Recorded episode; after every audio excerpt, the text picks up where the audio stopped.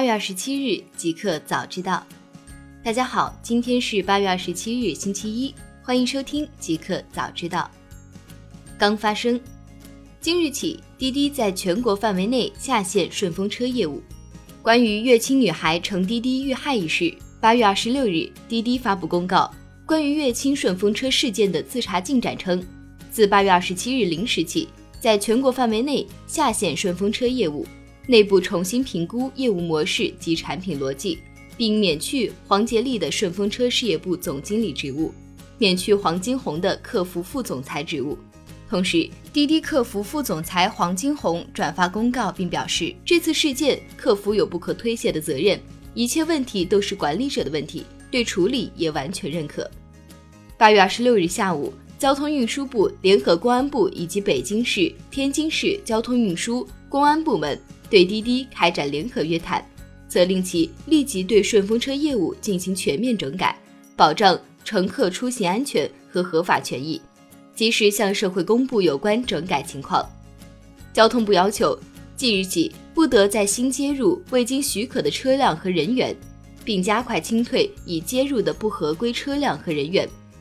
会上，滴滴承诺，自八月二十七日起，在全国内下线顺风车业务。重新评估业务模式，九月一日前完成合规化运营工作方案，报送有关部门并接受社会监督。开拓平台用户紧急情况报警通道，完善配合公安机关证据调取机制。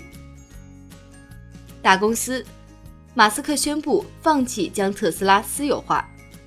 八月二十五日消息，特斯拉 CEO 埃隆·马斯克在特斯拉官网发布公开信称，特斯拉将放弃私有化。公开性解释了放弃私有化的原因。马斯克表示，特斯拉的多数现有股东认为特斯拉最好保持上市公司状态，以及很多机构投资者解释了机构内部规定会限制他们对私有公司的投资。此外，马斯克还称，私有化方案比预期的要难，特斯拉应该集中精力增加 Model 3的产量，尽快扭亏为盈。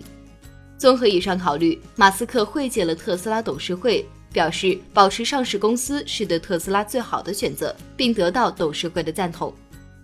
此前，马斯克在社交网站上宣布希望将特斯拉私有化，并且称资金已落实到位。因为通过社交媒体来披露公司计划的非正统做法而受到美国证券交易委员会的调查。互联网，SpaceX 发推特展示宇航员进出币。八月二十五日，SpaceX 官方推特发布了八月二十日在佛罗里达州肯尼迪航天中心的三十九 A 发射台上安装的宇航员进出臂 Crew Access Arm 的照片，并称该宇航员进出臂是为 NASA 宇航员登上龙飞船而准备的。据悉，波音公司本月在卡纳维拉尔角空军基地四十一号航天发射复合体也安装了他们的宇航员走道。在本月初，NASA 公布了参与 SpaceX 龙飞船与波音公司 Star Lion 载人航天的宇航员阵容。NASA 计划 SpaceX 预计在2018年11月进行无人测试，2019年4月进行载人测试。马斯克也转发了该推特，并称赞道：“这确实是真的，This is actually real。”工信部二季度下架五百九十三款不良手机应用，点名阿里、小米。近日，工信部官网发布工业和信息化部关于电信服务质量的通告。该通告指出，二季度一二三二一网络不良与垃圾信息举报受理中心共接到不良手机应用有效举报十二万八千五百二十六件次，同比下降百分之三十二点一一，环比下降百分之六点三四。通过行业自律联合应用商店安全检测厂家，对其中存在问题的五百九十三款不良手机应用进行了下架处理。在二零一八年二季度，用户申诉主要涉及的增值电信企业、移动转售企业包含阿里巴巴、京东、小米等十家知名企业，其中阿里巴巴、小米两家公司被用户申诉涉及的主要问题都是单方面停止通讯服务。京东为用户投诉处理不及时。B 站恢复上架，秒拍、五六视频等五款产品仍暂停上架。八月二十六日，哔哩哔哩动画、B 站在经历为期一个月（七月二十六日至八月二十五日）的下架整改处罚后，目前已经解禁，重新在苹果、小米等各大应用商店上架。除 B 站外，恢复上架的短视频应用还包括沙发视频、洋葱视频等六款 App，但秒拍、波波视频、五六视频等五款暂停上架产品，目前依旧没有恢复上架迹象。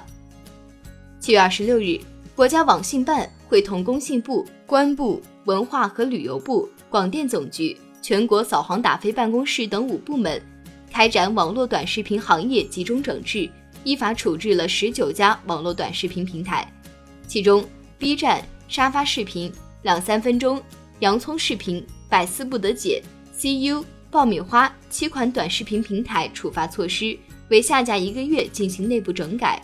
内含福利社、发你视频、秒拍、波波视频、五六视频五款视频平台则是被暂停上架。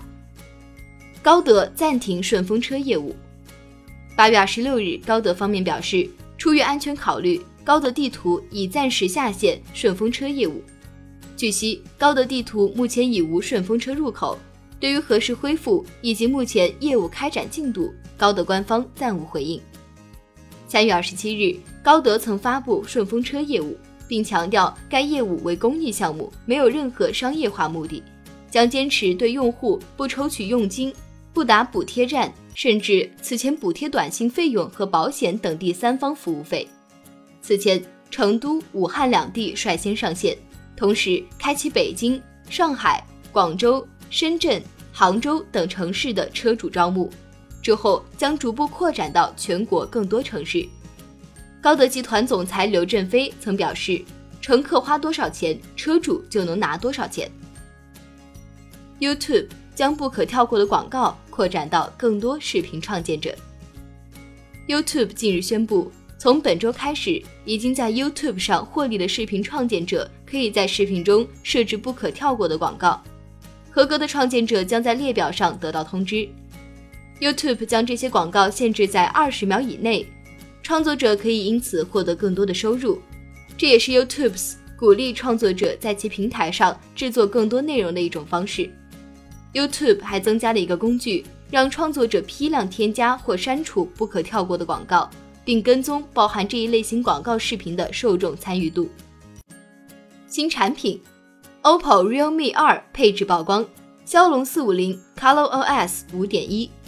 八月二十六日，关于更多 Realme 二的配置信息曝光，搭载骁龙四五零，内存配置为三 GB RAM 加三十二 GB 或四 GB 加六十四 GB，尺寸一百五十六点二乘七十五点六乘八点二毫米，重量一百六十八克，配置四千三百二十毫安时电池。此外，Realme 二会预装 OPPO 的 ColorOS 五点一系统，基于 Android 八点一打造。还支持面部解锁、Smart Lock 等身份验证功能。据悉，这款手机将于八月二十八日在印度电子商务平台 Flipkart 上发布。Instagram 正在测试大学社交功能。据 CNBC 北京时间八月二十五日报道，Instagram 正在测试一个新的功能，将学生用户按大学社区分组，让这款照片共享应用与 Facebook 更相近。据悉，这项服务是针对目前在读大学生，不包括已经毕业的校友。用户被提示加入所在的大学社区，以班级为小组进行分类。加入小组需要填写入学年份和毕业年份。用户可以查看群组成员的公开更新，并可以直接从小组列表中发送消息。账户核实并不依赖于注册使用的学校邮箱地址或校园地理位置，而是通过。公开分享关于大学的信息、关注的账号和其他连接的信息。Instagram 称，该功能正处于测试阶段，用户可以进行反馈。酷科技，美国研究人员开发出可随光热变形的材料。当地时间八月二十四日，发表在美国科学进展杂志上的研究显示，科罗拉多大学波尔德分校的研究人员开发出一种新材料，新材料使用了液晶弹性体。可实现双向变形，且这种变形肉眼即可观察到。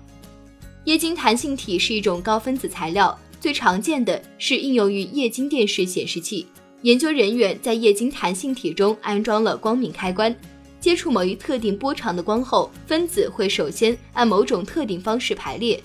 在接触热刺激后即变形。这种可控变形材料有望广泛应用于机器人、生物医学设备和人工肌肉等领域。一个彩蛋：子弹短信下载量太大，被误认为刷榜。罗永浩微博求助。子弹短信自八月二十日推出之后迅速走红，短短几天时间冲到了苹果 App Store 下载量第一名。八月二十五日晚，锤子科技 CEO 罗永浩发微博表示，子弹短信在苹果软件商店的下载量太大，被误会有刷榜行为，触发了苹果软件商店的自动验证机制，这导致安装和下载变得非常麻烦，给用户造成了不必要的麻烦。急需与苹果中国建立沟通渠道。此外，在当天与网友的互动中，罗永浩还表示，支付宝会很快进入子弹短信。